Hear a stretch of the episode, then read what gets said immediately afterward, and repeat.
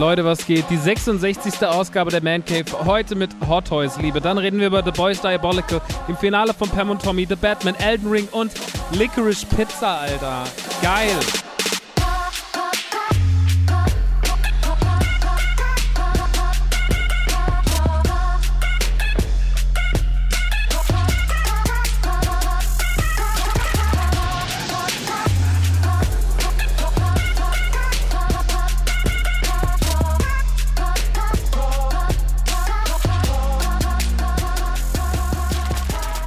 Leute, was geht? Herzlich willkommen in der 66. Ausgabe von Die Man Cave mit eurem Star-Moderator Max Nikolas Maria von Nachtsheim, das bin ich.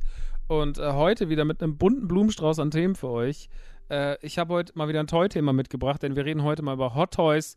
Dann habe ich äh, The Boys Diabolical äh, im Gepäck, eine, eine Miniserie zu The Boys. Das Finale von Pam und Tommy war letzte Woche, also kann man nochmal so ein letztes Fazit ziehen über die Pam und Tommy-Serie. Ich habe im Kino äh, Licorice oder Licorice oder Licoricho, Licorico Pizza gesehen. Ich weiß nicht, wie man es ausspricht, aber er war auf jeden Fall toll. Äh, The Batman natürlich und Elden Ring soll nochmal ausführlicher besprochen werden denn es ist ja gerade in aller Munde und die letzten zwei Wochen waren doch sehr flashig.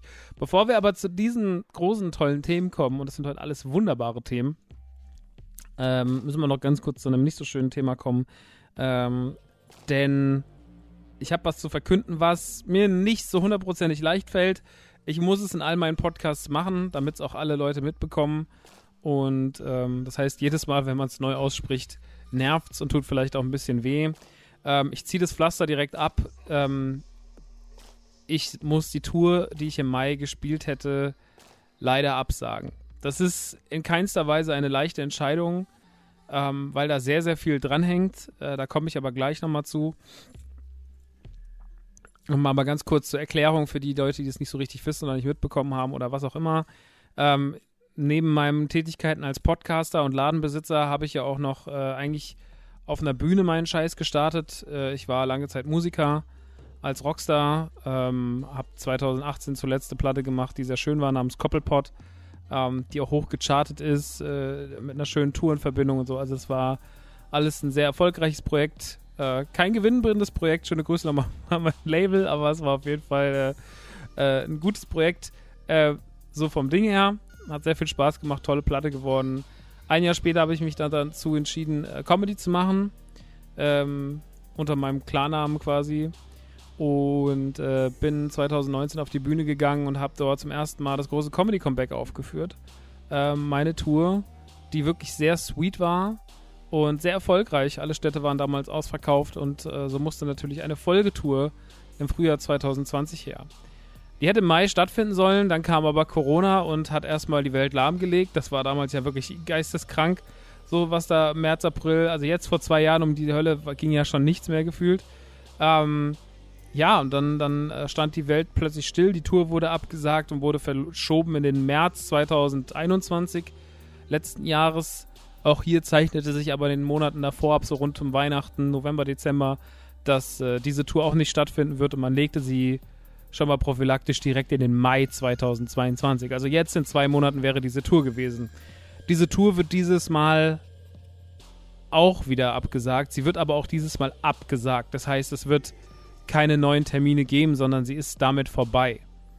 Ähm, wenn ihr jetzt Tickets habt und denkt so, Moment, was? Ganz klar, diese Tickets können und sollten zurückgegeben werden. Dazu komme ich aber nochmal gleich. Ähm, ich möchte kurz auf die Gründe eingehen, warum ich diese Tour absage. Weil Corona ähm, ist zwar immer noch ein Problem in unserer Welt, aber es hätte tatsächlich mit Ach und Krach irgendwie zugelassen, dass wir diese Tour spielen.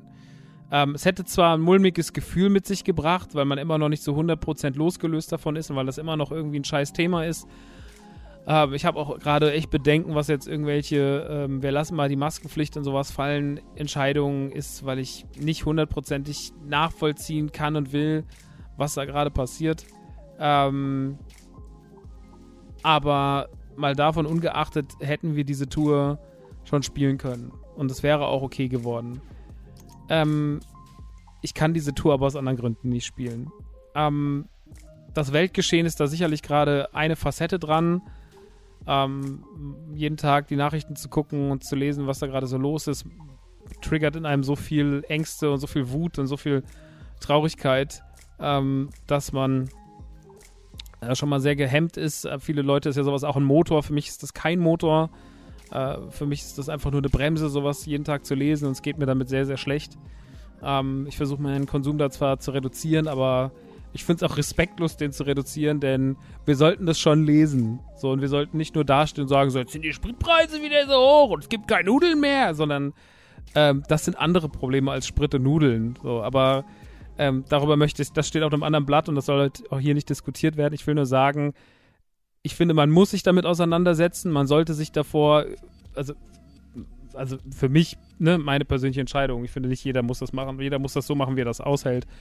Ich für meinen Teil sage nur so, ich finde, man sollte sich damit auseinandersetzen oder ich sollte mich damit auseinandersetzen, um ähm, die Formulierung mal richtig zu rücken und ähm, um mir das vor Augen zu führen. A, was ich immer für ein gutes, privilegiertes Leben hatte und äh, ja, das vielleicht auch ein bisschen mehr wertzuschätzen. Aber es macht einen natürlich auch traurig und ähm, es nimmt einen mit und triggert, wie gesagt, Ängste und macht ganz, ganz viel emotional mit, mit jemandem und ähm, so auch mit mir. Mhm. Ist aber tatsächlich nur eine Facette des großen Gesamtbildes.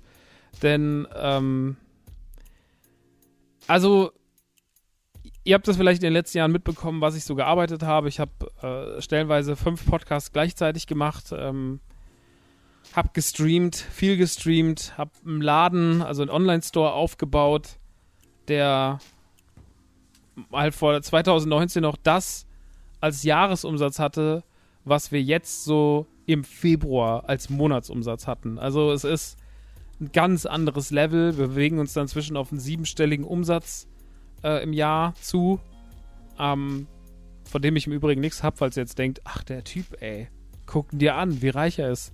Ich habe mir seit einem Jahr bei NTG keinen Cent ausgezahlt. Und damit meine ich keinen Cent. Ähm, aber dafür nehme ich mir dann mal eine Das Maul-Statue für 800 Euro mit. Das, das, das, dann mein, das ist dann mein Gehalt. Ähm, aber ja, die Firma aufzubauen war und ist ein riesengroßer Struggle. Ähm, da ich ähm, natürlich, da wir ein kleines Team sind, da Andreas und ich zwei sehr unterschiedliche Menschen sind, die sich auch nicht immer verstehen, ähm, weil wir sehr, sehr, sehr unterschiedliche Ansichten haben, was, was äh, gewisse Themen angeht und äh, was so den Aufbau dieser Firma angeht. Ähm, dann arbeitet man natürlich auch noch mit Menschen zusammen, die man sehr liebt, wie zum Beispiel meine Mama. Aber es ist natürlich auch so, naja, also es ist natürlich auch irgendwie anstrengend, ne, wenn dann deine Mama da arbeitet, weil deine Mama ist halt deine Mama und mit deiner Mama arbeitest du nicht so wie mit einer Kollegin. Und mit Jessie ist es genauso. Jessie ist halt Jessie und nicht halt einfach irgendjemand. Ähm, und das macht vieles auch, wenn dein Privatleben mit deinem Berufsleben sich irgendwie mischt. Das macht auch nochmal was mit dir. Das gibt auch nochmal eine Note mit rein. Und ähm, so geht das immer weiter. Also äh, fünf Podcasts, dann natürlich Werbedeals. Ich habe für Ubisoft gearbeitet. Ähm, es stehen regelmäßig Kooperationen im Haus. Ähm, Werbung muss gemacht werden. Werbung in Podcasts, Werbung auf Social Media man muss Produkte bewerben, man muss den Shop voranbringen, ja, man muss einfach dafür sorgen, dass, dass der Laden läuft, im wahrsten Sinne des Wortes. Und das geht nicht ähm, ohne mich. Ähm, und da kommt sehr, sehr viel zusammen. Und dann auch noch äh, live und hier und da und da noch was Witziges planen. Und das war ganz schön viel die letzten Jahre. Das war sehr, sehr, sehr, sehr viel. Und das in Zeiten von Corona, wo eh alles irgendwie auf dem Zahnfleisch ging und man hat sich da selber ganz schön viel irgendwie Arbeit aufgedrückt und hat irgendwie geguckt, dass es allen gut geht und wollte irgendwie danach schauen, äh, dass der Laden funktioniert und ähm, hat dabei so ein bisschen sich selber vergessen. Und ähm, am Ende steht man da und merkt so, ach krass, jetzt habe ich irgendwie schon wieder die Woche sieben Tage gearbeitet und das jeden Tag so zwölf Stunden, weil ähm, das einfach viel ist. Einen Laden aufzubauen, den ordentlich zu betreuen, um mit einem kleinen Team, mit nicht so vielen Leuten drin, wo man noch sehr, sehr viel selber machen soll und macht. Ich pack immer noch Pakete selber. So, also ich äh, war gestern Abend, gestern war Sonntag, war ich fünf Stunden im Lager und habe einfach Pakete gepackt. Ja, einfach um, um auch meine Aushilfen zu entlasten und so. Und ähm, ich liebe Arbeiten. Ich liebe das, was ich mache, sehr. Ich bin sehe mich als absoluter Botschafter für Popkultur und als jemand, der die Scheiße lebt und liebt. Und äh, ihr seid hier absolut richtig aufgehoben, wenn ihr auch an dem Scheiß Spaß habt und keine verbitterten alten Mann wollt, die ganze Zeit, ist aber alles scheiße geworden, sondern ich finde das alles richtig geil und ich bin wahnsinnig froh darüber, dass ich in meinem Herzen den ganzen Scheiß noch feiern kann, wie mit 12, 13. Also, dass ich immer noch Star Wars gucken kann, egal ob mich dann was ärgert oder nicht, wie bei Book of Boba Fett, aber so, dass ich immer noch gucken kann und so sagen, geil. Weil es muss scheiße anstrengend sein, irgend so ein verbittertes Arschloch zu sein, das die ganze Zeit nur sich zwar alles anguckt, aber eigentlich alles scheiße findet. Moto-Fans, Star Wars-Fans und so weiter und so fort. Also keiner kann mir sagen, dass das der bessere Weg ist. Besser ist es, die Scheiße geil zu finden und sich darüber zu freuen, dass es da ist und dass es so viel Spaß macht. Ähm, das, deswegen, ich liebe das alles, was ich mache. Versteht mich nicht falsch. Alles, was ich gemacht habe und mache, mache ich mit größter Leidenschaft. Und wenn ich was scheiße fand, hat man es meistens gemerkt. Es gab Projekte wie der Umschlag, äh, die, das ich damals gemacht habe für, für, äh, für, für äh, UFM. Und seien wir mal ganz ehrlich, das war ein Projekt, das habe ich gehasst. So, das war einfach gut bezahlt und ich hatte einfach im Endeffekt, als es abgesagt wurde, war ich nur sehr, sehr erleichtert, weil ich einfach keinen wirklichen Spaß damit hatte. Ähm, und, und so Sachen spürt man. Ähm, aber dass ich sowas wie Man Cave, Nukular, Autokino und sowas halt mit Leidenschaft mache und NTGE, das glaube ich spürt man und das weiß man und so war es auch bei meinen Platten, so war es auch bei meinen Programmen. So ist es eigentlich bei allem, was ich mache, machen möchte. Ähm, und das passt alles. Die Leidenschaft ist da, die Leidenschaft war auch nie weg. Leider bremst aber der Arbeitsalltag und dieser wahnsinnige Berg an Sachen äh, mich wahnsinnig aus. Der bremst mich aus, dass ich kreativ sein kann. Der bremst mich aus, dass ich mich um mich kümmern kann. Und er bremst mich aus, dass ich mich um mein Privatleben und meinen Haushalt kümmern kann. Und letzteren beiden Punkte, also dass man sich um sich nicht kümmert, aber auch um sein Privatleben und um den Haushalt und sowas. Und ey, keine Ahnung, wie viele Termine ich die letzten Jahre abgesagt habe, wo ich, weil ich einfach nicht die Kraft hatte. Ähm, jetzt gerade zu dem Zeitpunkt dieser Aufnahme könnte ich eigentlich in der, in der, in, in Berlin sitzen und Oscar Isaac live sehen, ähm, weil ich von Disney eingeladen wurde für eine Moonlight, für eine Moonlight-Premiere. Aber ich schaff's einfach nicht. Ich krieg's nicht auf die Kette und ähm, deswegen sitze ich jetzt hier und, und äh, quatsch mit euch, weil ich überarbeitet bin. Ich will nicht sagen, dass ich am Burnout kratze oder nicht, nicht sagen, dass ich Burnout habe, aber ich glaube, ich war noch nie so nah davor, so eine Richtung zu gehen. Und wenn man dann teilweise abends irgendwie im Bett liegt, nicht schlafen kann oder auch einfach mal mittendrin einfach tagsüber eine halbe Stunde heult, weil man nicht klarkommt und einfach nur in der Ecke sitzt und dann wieder aufsteht, dann ähm, dann ist es nicht das richtige Zeichen. Und dann ist das das Zeichen, dass irgendwas nicht, dass man nicht genug nach sich guckt und dass man vielleicht das wieder machen sollte. Und ähm, all diese Umstände, diese, diese schlechten Vibes, diese wenige Zeit, ähm, das, wie man sich selber vergessen hat und wie man selber vergessen hat, wie man funktioniert, ähm, all das sorgt dafür, dass ich ähm, nicht mir zutraue, jetzt diese Tour zu schreiben und sie zu spielen, weil sie müsste auf jeden Fall neu geschrieben werden. Und ähm, unter den Umständen, die gerade noch hier sind und Sachen, die geklärt werden müssen und Sachen, die ich aufräumen muss, jetzt aufräumen muss, ähm, kann ich das nicht machen. Ich bin körperlich und, und nervlich an einem absoluten Tiefpunkt. Ich ähm, glaube, ich habe noch nie so viel gewogen wie jetzt. Ich habe noch nie so, ah, weiß ich nicht, aber wiegt mich ja nie. Aber ich fühle mich nicht so gut. Sagen wir es einfach mal so. Ich fühle mich nicht besonders gut. Äh, dazu kommen, dass ich auch ähm, ein paar Sachen am Rücken habe, ähm, die alle tatsächlich, äh, alle tatsächlich äh, nervlicher Struktur. Also ich habe Sachen, ich habe Probleme teilweise mit dem Darm, teilweise mit Nerven.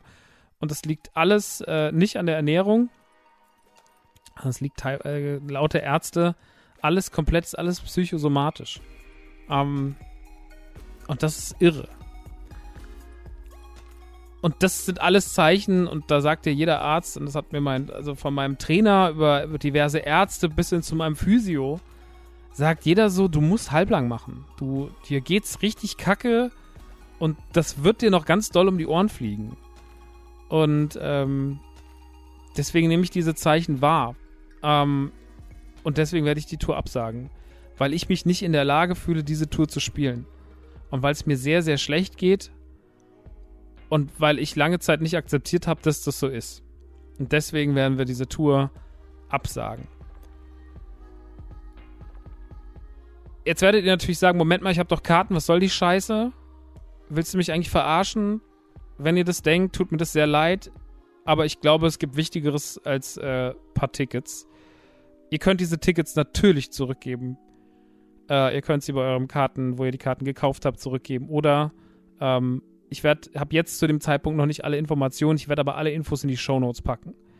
Ähm, und ihr solltet diese Tickets zurückgeben, weil oft sagen Leute dann so, ja, nee, dann behalte ich die, dann behalte ich die Tickets einfach und dann kriegt der Künstler ja trotzdem das Geld und dann supporte ich den.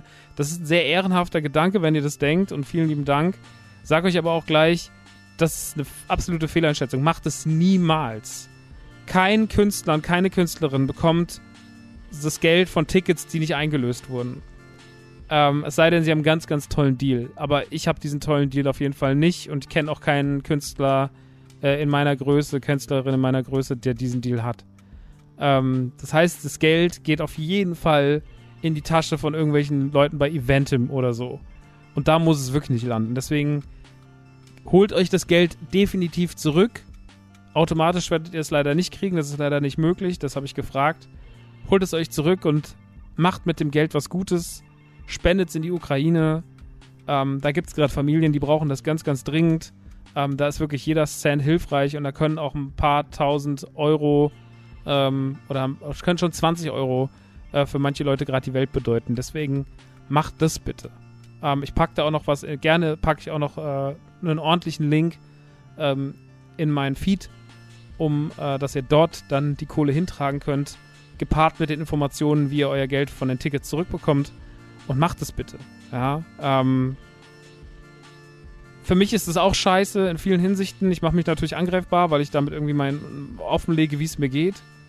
Ähm, aber ich glaube, es müssen auch in der Welt von Instagram und Co., wo alles irgendwie bunt und shiny ist und jeder steht vor seinem Porsche und jeder macht Sport und jeder ist so cool und sexy und erlebt was Cooles, kann man auch ruhig mal sagen, dass es Leuten richtig scheiße geht, ohne dass man dabei in die Kamera heult. Und ohne dass man, und vielleicht, weil äh, man erwartet es ja auch nicht. Man denkt so, ja, der hängt ganz an seinem Laden ab und ist cool und macht ein bisschen Podcast mit seinen Freunden und bla bla bla. Mann, ja klar mache ich Sachen, die ich liebe, aber es sind halt zu viele. So. Und das hat mich halt gefickt. So, ich bin einfach nervlich gefickt. Ich bin Wrack, Alter. So, und äh, das möchte ich nicht mehr sein. Dafür bin ich bin 38, ich bin keine 70. So, ich habe äh, hab so viel kreative Energie noch in mir und habe noch so viel Spaß mit den Sachen, die möchte ich mir behalten. Ich möchte nicht in fünf Jahren da sitzen und irgendwie sagen so, yo, äh, kann mich jemand füttern, weil ich kann es nicht mehr. Also, ähm, das möchte ich nicht. Ich möchte nicht depressiv werden, ich möchte keinen Burnout haben und deswegen möchte ich, ähm, dass es mir wieder besser geht. Und äh, danach muss ich gucken und ähm, genau.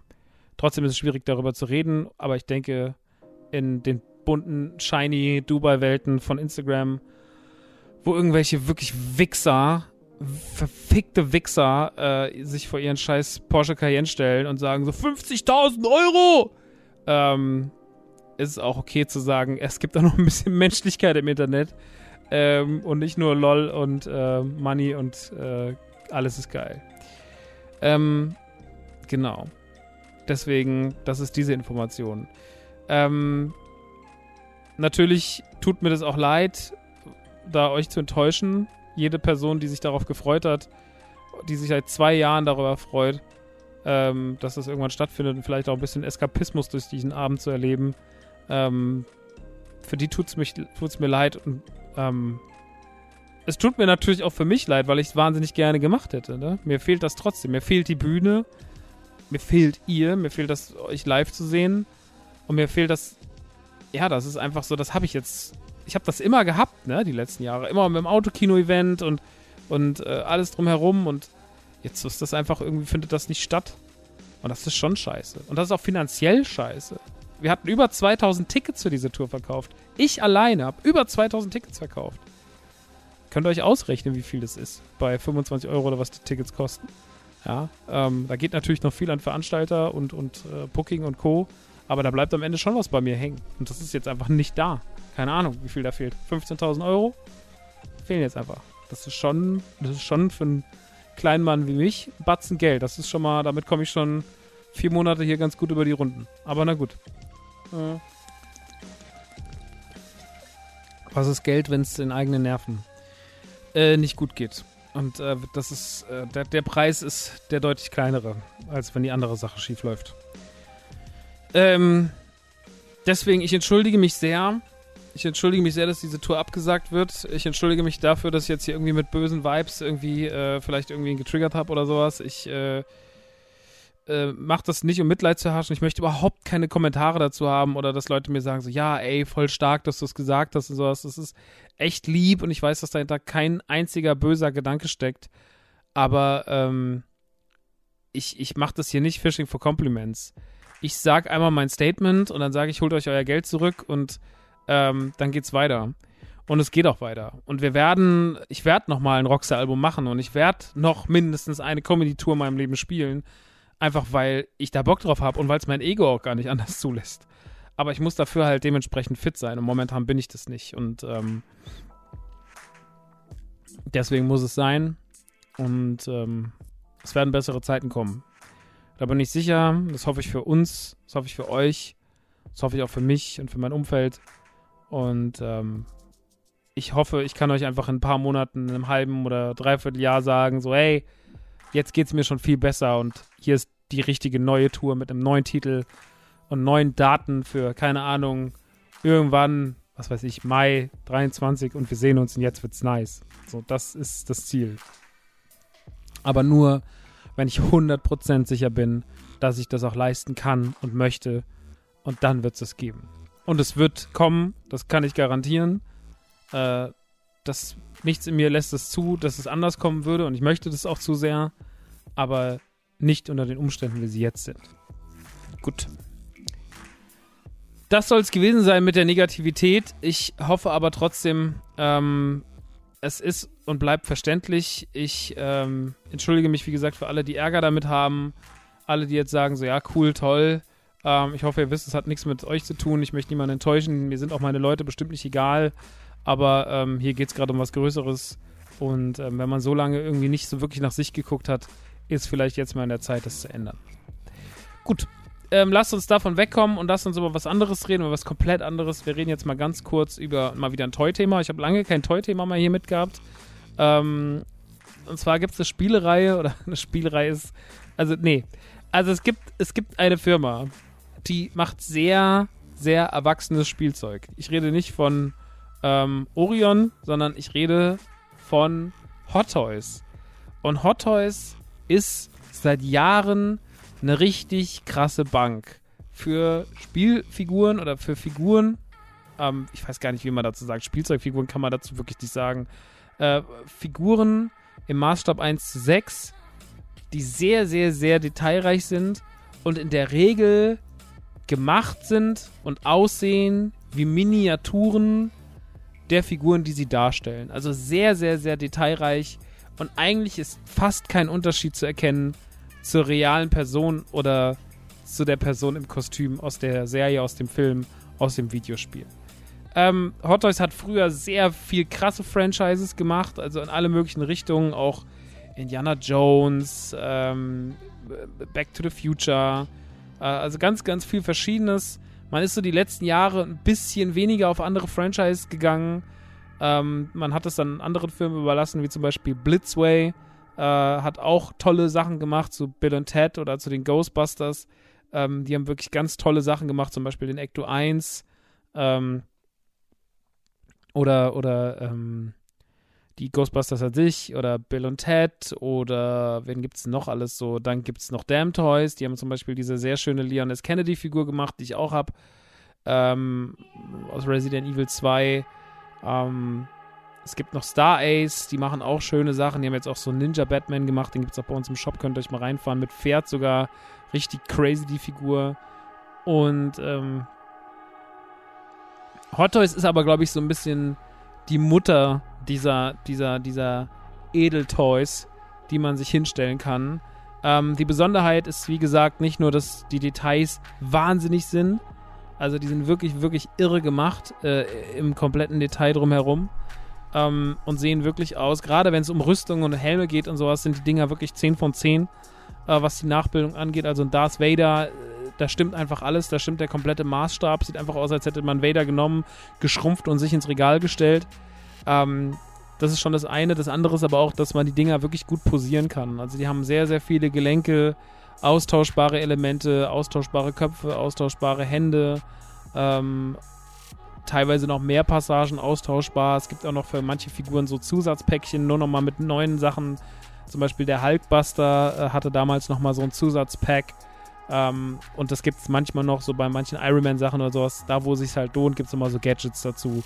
Ähm, und tatsächlich ähm, sind die, was ihre Verarbeitung und ihre Details angeht, so schon der Chef. Ähm, ich persönlich habe jetzt hier gerade, wenn ich in mein Regal schaue, neun Hot Toys Figuren stehen. Ich habe aber noch weitere. Ich habe nämlich noch einen Marty McFly, den äh, 1900 äh, was welches war 84, ne? 83? Wann kam Back to the Future raus? Naja, auf jeden Fall den Release-Jahr äh, Back Marty McFly aus dem ersten Teil. Äh, den habe ich auch noch. Und ähm, habe auch noch. Habe ich noch irgendwas von Hot Toys? Ich bin mir gerade unsicher. Bin mir gerade wirklich unsicher. Nee, ich glaube, das war's tatsächlich. Also habe ich damit 10 Hot Toys-Figuren. Äh, das ist schon eine ordentliche, schon eine ordentliche Menge, denn Hot Toys-Figuren sind wirklich alles andere als günstig. Hot Toys-Figuren bewegen sich nie unter 250, 260 Euro und gehen hoch bis 400, 500, 600 Euro, je nach Verarbeitung und Details. Ähm, oder auch nach dem, was dabei ist. Zum Beispiel habe ich noch äh, ein, ein, ich habe jetzt hier zum Beispiel einen Scout Trooper stehen. Ein Scout Trooper aus Mandalorian Staffel 1. Da gab es ja am Ende den Jason Sudeikis als, als Scout Trooper. Also Ted Lasso hat einen Scout Trooper gespielt. Für die, die es nicht wussten. Und ähm, der hat noch so eine Tasche um und da ist Grogu drin. Ähm, und das Ding ist eine Wucht, ne? Also das ganze Bike ist komplett wahnsinnig. Es sieht super schmutzig aus. Es hat so Abnutzung überall. Die Rüstung ist richtig dreckig. Äh, Grogu hängt da hinten im Beutel drin, guckt raus und lacht sich kaputt. Ähm, man kann den Sturmtruppler, wenn man will, vor Spike stellen, kann ihn irgendwie anlehnen, dass er so cool sich anlehnt. Äh, man kann ihn draufsetzen. Bei mir sitzt er jetzt drauf. Und ähm, die Details sind nuts. Äh, daneben steht eine Figur, die ich mir damals geholt habe, die ich auch wunderschön finde. Das ist Boba Fett, äh, wie er in den Salak gezogen wird. Ähm, also es sind die Salak-Arme, die sind so aus Gummi gemacht und unten hat man dann noch so einen kleinen Salak-Ständer. Und äh, ja, Boba äh, fliegt in der Luft äh, hat sein Jetpack auf, es kommt Flammen raus und er selber ist irgendwie in der Pose, dass er halt gerade, äh, dass er gerade noch versucht zu entkommen bei mir jetzt. Ähm, man kann es aber selber bestimmen. Also man kann ihn auch daneben stellen in cooler Pose, dass er seine Knarre hält, in ganz klassischer, äh, ganz klassischer äh, Empire Strikes Back Position, wo er neben Vader steht oder sowas. Also man kann damit sehr, sehr, sehr viel machen. Ähm, die Figur ist episch, die gibt es auch schon sehr, sehr lange nicht mehr. Ich glaube, ich habe die gekauft vor vier Jahren oder so. Und äh, es war wirklich einer meiner, meiner ersten Dinger. Ähm, Hot Toys hat sich in den letzten Jahren, jetzt hört das ja schon raus, sehr, sehr viel auf Star Wars konzentriert. Man geht schon so auf die großen Marken. Back to the Future macht man immer noch tatsächlich. Es wurden jetzt, äh, es wurden beispielsweise ein DeLorean angekündigt, äh, der aus Back to the Future 2, was wahrscheinlich irre wird, weil es dann der fliegende DeLorean ist. Ähm, es kommen auch ähm, weitere Hot Toys-Figuren von, von Marty und Doc in äh, Back to the Future 3.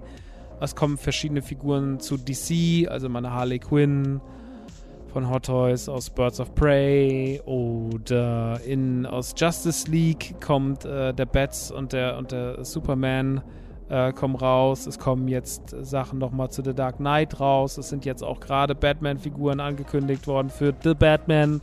Also Robert Pattinson ist angekündigt worden, ähm, inklusive Batlight, also dieser großen kaputten Lampe, äh, die das Bat-Sign an den Himmel macht.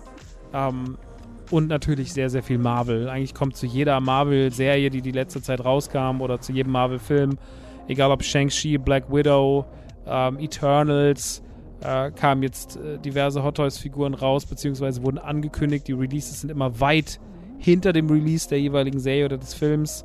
Äh, Falcon und Winter Soldier bekommen noch äh, Hot Toys-Figuren. Shang-Chi, ähm, äh, Scarlet Witch und Vision kommen noch zu WandaVision.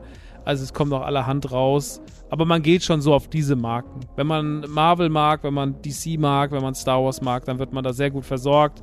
Bisschen Back to the Future noch. Ansonsten ist es gerade eher so ein bisschen mau, was Hot Toys so in anderen Franchises macht. Ähm, wie gesagt, da muss man auf Alternativfirmen, die mit ähnlicher Qualität arbeiten, gehen. Ähm, es ist wirklich irre zu sehen, wie zum Beispiel, sage ich mal, eine Rüstung. Ich habe jetzt zum Beispiel mir Pass Whistler geholt, Ähm, das ist der, der große Mandalorianer in Blau mit der Riesenknarre, den wir schon mal in der ersten Folge gesehen, in der ersten Staffel gesehen haben, der äh, jetzt auch gerade nochmal in der, in der Mando-Folge in Boba Fett, in der, also der von Bryce Dallas Howard unten mit der Armorer steht und ähm, sagt, er ist vom Hause Whistler und er möchte das, er hat einen Anspruch auf das Darksaber. Ähm, also diese Figur zum Beispiel hat viel mit Stoff gearbeitet, aber auch mit Plastik und es ist halt wirklich Wahnsinn. Also jeder Knopf zum Beispiel am Hemd von Marty McFly ist ein Knopf, so man kann das Hemd auf und zuknöpfen. Jede Tasche an der Hose sitzt so. Es ist nicht irgendwie billig irgendwie draufgedruckt oder so, sondern es ist alles genäht. Es ist alles hochaufwendig gemacht. Es ist alles sehr sehr filigran. Es wie gesagt, als hätte man Menschen geschrumpft und dementsprechend sind auch die Details mit geschrumpft und das ist schon wirklich beeindruckend gemacht. Also so hat man nicht gesehen. Ähm, Hot Toys, äh, beziehungsweise gerade auch äh, Blitzway hat mich da wirklich wahnsinnig überzeugt. Die haben tolle Sachen gemacht. Die haben auch einen Tyler Durden gemacht oder auch einen äh, Mr. Schneebly aus, aus School of Rock. Ich habe jetzt aber zum Beispiel die, die Ghostbusters und auch da stimmt jedes Detail, die komplette An der komplette Anzug, die Protonenpäckchen, die Gesichter, die Hände, die Haltung. Alles ist wirklich nahezu an Perfektion. Bill und Ted sind irre gut gemacht. Ähm, die stehen hinter mir. Das sind großartige Figuren. Also, das sind wirklich, das ist wirklich die Upper Class. Und ähm, ja, Hot Toys und, und all die Firmen, die in diese Richtung gehen, machen da wirklich einen tollen Job. Ähm, neben Pass Whistler habe ich noch auch einen Mando, den ersten Mando, den sie gemacht haben. Ich habe noch einen Incinerator Trooper, also einen, Fla einen Flame Trooper aus äh, Mando. Äh, ich habe jetzt ganz neuen Tusken Raider, dem habe ich einen Guffy-Stab in die Hand gegeben und äh, so ein Fernrohr. Der steht so auf so einem Hügel, als hätte er gerade irgendwo runtergeschaut. Ähm, dann habe ich noch aus, äh, habe ich noch einen ganz klassischen Darth Vader. Das war der Episode 4 Darth Vader. Der kam damals mit einer Folterdrohne. Die habe ich auch noch irgendwo, aber die habe ich jetzt nicht neben dran gestellt, gestellt, weil ich die irgendwie, die bricht das Bild mir meiner Meinung nach zu sehr. Ich habe den Vader eine ganz klassische Pose, Hände am Gürtel, Umhang nach vorne. Also ganz, ganz, ganz, ganz, ganz, ganz klassisch. Vader gehört in jede gute Star Wars-Sammlung. Ein, eine gute Vader-Figur. Ähm, und dann auch noch zwei Figuren, wo jetzt die vielleicht ein bisschen ungewöhnlicher sind. Ähm, aber wo ich gerade eine, eine meiner absoluten Lieblingsfiguren ist. Ähm, einmal Captain Phasma. Captain Phasma aus der neuen Trilogie. Für, von vielen Leuten nicht gemocht. Ähm, muss aber sagen, Captain Phasma, unabhängig von dem, was in den Filmen geleistet wurde, tolles Design. Unfassbar gutes Design.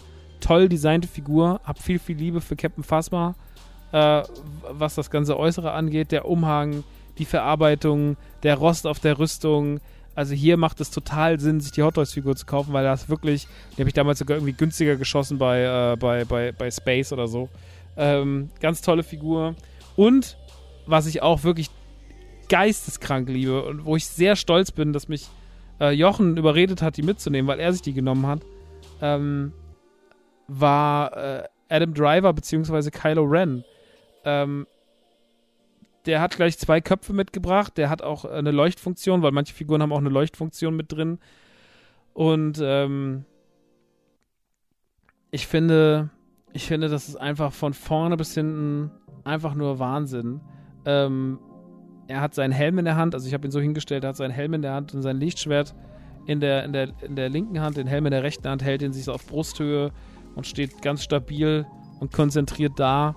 Ähm, und das sieht einfach nur wahnsinnig cool aus. Also, ich finde ja Kylo Ren eh immer noch eine der geilsten Figuren aus der neuen Trilogie. Ne? Kann man natürlich jetzt darüber streiten, was man Episode 9 aus dem gemacht hat und so. Das Design ist aber bombastisch und die Figur ist einfach wunderschön. Also, sie ist wirklich wunder, wunder, wunderschön. Und ähm, ja, also es ist, es ist wirklich Wahnsinn, was es da halt so gibt und was die da so machen. Also, es kommt jetzt auch wirklich noch viel. Es kommt jetzt Ahsoka, äh, es kommt Quill, Quill auf einem Blurk, es kommt Mando nochmal in verschiedenen Varianten, es kommt Moff Gideon, äh, also es kommt sehr viel aus, wie ihr gerade merkt, sehr, sehr viel von, von Mando. Äh, die Armorer kommt, ähm, es kommt Luke Skywalker mit Grogu, es kommt Ahsoka mit Grogu, ähm, es kommt generell immer irgendwas mit Grogu. Also ja, man, man, man lässt sich da überhaupt nicht lumpen und macht da wirklich sehr, sehr, sehr, sehr viel äh, im Star Wars-Bereich und ähm, wie gesagt, Marvel kommt auch sehr viel und DC kommt auch sehr viel. Ähm, ich würde mir wünschen, dass sie vielleicht noch ein paar Franchises machen, die sie, die sie, die sie, die man nicht so erwartet zwischen Marvel, DC und Star Wars. Sind natürlich auch äh, sichere Banken, ja. Ähm, und ja, ich, also ich bin ganz großer Fan. Es ist wirklich wahrscheinlich das Edelste, was man sich hinstellen kann. Ähm, es ersetzt so ein bisschen den Kleinkram. Ich habe auch ein bisschen Kleinkram jetzt verkauft, einfach um ein bisschen Platz zu schaffen und zu sagen, so, ähm, jetzt ist der Kleinkram weg und jetzt äh, kann man vielleicht mal wieder so ein paar von den größeren Dingern da hinstellen, weil es ja schon auf seine Art und Weise beeindruckend ist. Man sollte sie aber auch mit Platz hinstellen. Ich finde, also jetzt habe ich schon, ich habe jetzt hier unten im unteren Regal stehen drei nebeneinander, fast mal in der Mitte Vader nach vorne gestellt und dann wieder rechts ein bisschen weiter hinter Kylo Ren. Also die stehen alle sehr zentriert. Ähm, und das sieht wirklich beeindruckend aus. Oben drüber ist es ein bisschen, ist ein bisschen problematischer, weil dort stehen, ähm, dort stehen ähm, Paz Whistler, Mando, der Incinerator Trooper, der auch noch so seinen, seinen Flammenwerfer nach oben reckt und da kommt noch eine Flamme raus. Und der Tusken Raider, die stehen schon relativ eng zusammen, da wird schon kritisch. Oben auch äh, stehen Boba und der Scout Trooper auf dem Bike äh, und umrunden äh, den großen Grogu. Ich habe das alles noch ausgeschmückt mit den Helmen.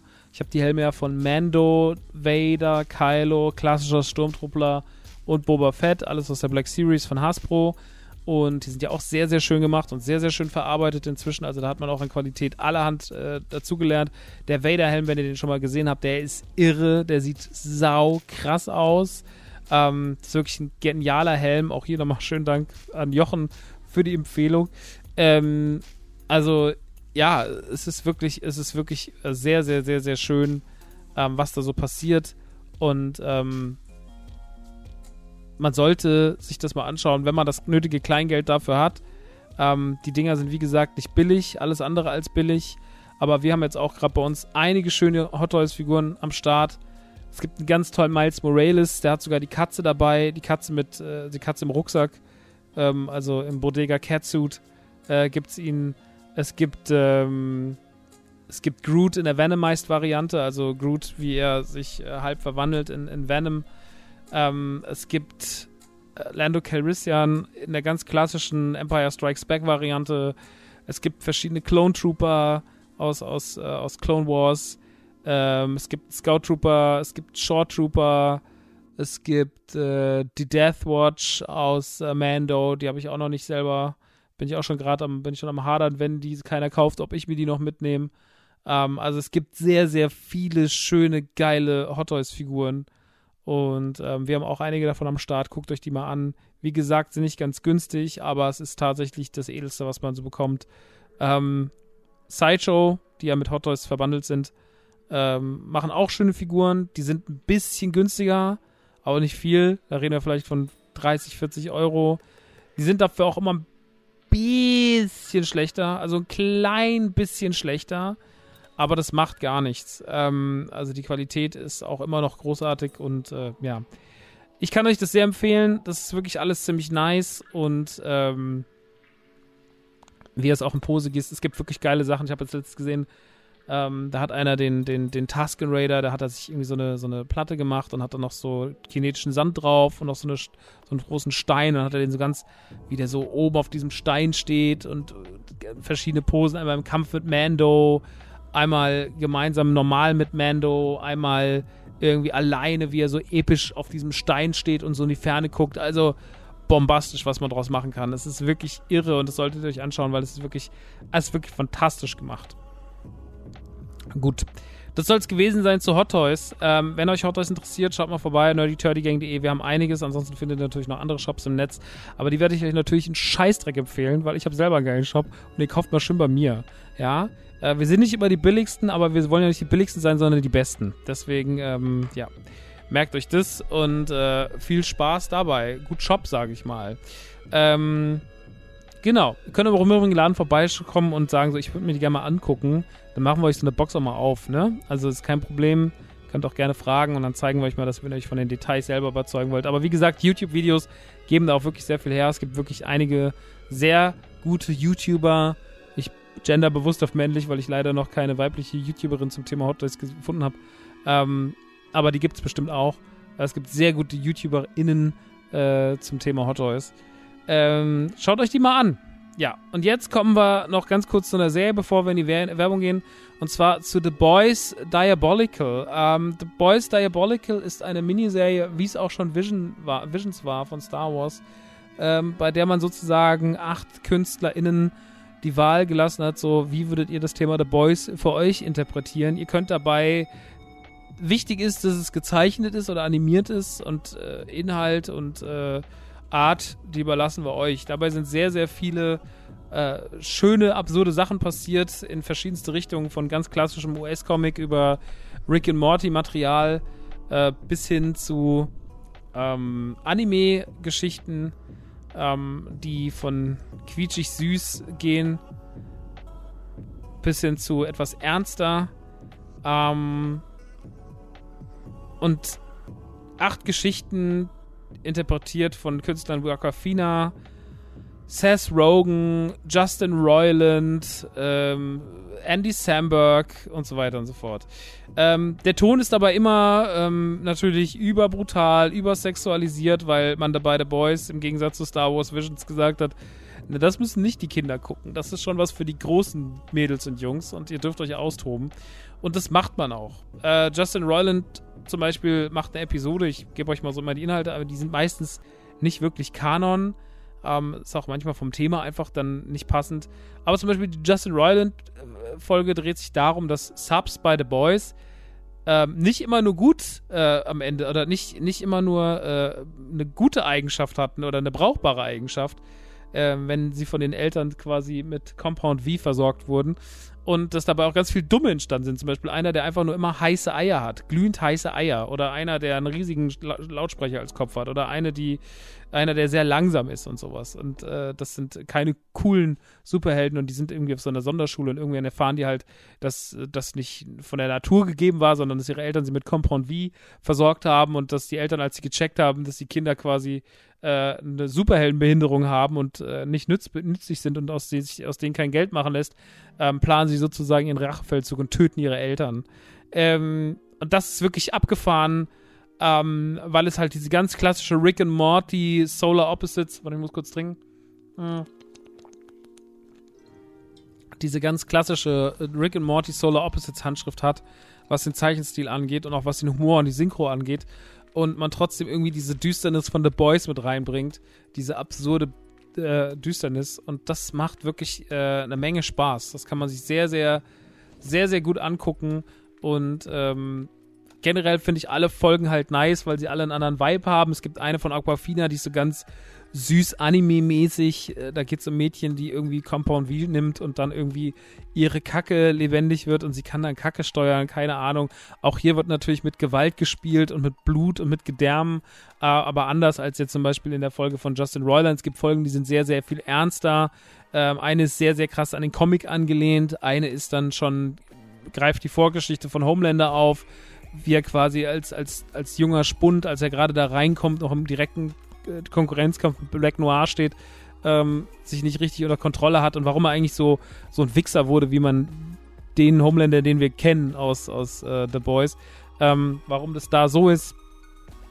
Und ähm, ja, es gibt sehr, sehr schöne Ansätze da drin. Jede Folge geht so 10, 15 Minuten. Also man kann das ganz, ganz locker wegsnacken und ich glaube, da ist für jeden was dabei, der Spaß an The Boys hat. Das ist eine schöne Zeitüberbrückung bis zum 1. Juni. Im Übrigen, was ist denn das eigentlich für eine Zeit? Ende Mai kommen ja in der einen Woche, kommt ja mittwochs Obi-Wan und Freitag Stranger Things Teil 1 und dann kommt schon ein paar Tage später The Boys, geht dann los. Also es wird für Serien- und Serien-Nerd-Fans wird es die nächste Zeit, also wird es Ende Mai richtig doll. Gut, dass ich die Tour abgesagt habe, weil das wäre alles in diesem Zeitraum gewesen. Deswegen, vielleicht war einfach nur das der Grund, Leute. Nicht Spaß. Aber tatsächlich, äh, ich freue mich sehr. Äh, Trailer ist jetzt draußen. Trailer hat wahnsinnig viele gute Szenen, die sehr, sehr interessant sind und die richtig Bock machen und wo man weiß, es wird wieder eine geile dritte Staffel. Äh, leider ist der Trailer grauenvoll geschnitten und noch grauenvoller musikalisch untermalt. Es wirkt wirklich wie ein Fan, wie ein Fan-Trailer. Ich verstehe nicht, was es von mir will. Ist am Ende des Tages natürlich auch egal, weil der Inhalt ist nice und das ist das, was zählt. Also viel lieber habe ich einen schlecht geschnittenen Trailer und gutes Material als sehr schlechtes Material, was gut geschnitten wurde. Ähm, hat man ja auch schon gehabt. Siehe Suicide Squad. Also ich glaube, äh, The Boys wird mich inhaltlich nicht enttäuschen. Aber naja, es ist auf jeden Fall schon irgendwie auch nervig, äh, dass der Trailer so doof ist. Aber das macht nichts. Scheiß auf den Trailer. Ähm, The Boys Diabolical überbrückt die Zeit auf jeden Fall ganz wunderbar. Mir hat es super viel Spaß gemacht und ich kann es euch sehr, sehr, sehr empfehlen und deswegen ähm, checkt's mal aus, gibt's auf Amazon Prime. Habt ihr vielleicht nicht mitbekommen, weil Amazon Prime ja nie dafür sorgt, dass man irgendwas mitbekommt, was die veröffentlichen. Also es ist wirklich, äh, es ist wirklich immer eine Schande, wie die ihr Zeug bewerben, aber deswegen von mir aus eine ganz klare Empfehlung. Äh, wie gesagt, der Gewaltgrad ist hoch, aber wenn ihr The Boys-Fans seid, dann dürft ihr euch das eh nicht stören. Äh, wenn es euch doch stört, äh, oder jetzt inzwischen stören sollte, dann macht es lieber nicht an. Es ist schon ein bisschen doll teilweise, aber ähm, dadurch, dass es Cartoon ist und dass es auch, es hat nie diesen, dieses absolut Wahnsinnige, was Invincible hatte. Also Invincible war ja in der zweiten Staffel wirklich, äh, in der ersten Staffel, am Schluss war es ja wirklich, ai, Ich habe nur gerade schon äh, freudscher Versprecher. Ich freue mich schon sehr, wenn irgendwann mal Invincible Staffel 2 angekündigt wird. Ist das eigentlich schon angekündigt worden? Ich weiß es gerade gar nicht. Naja.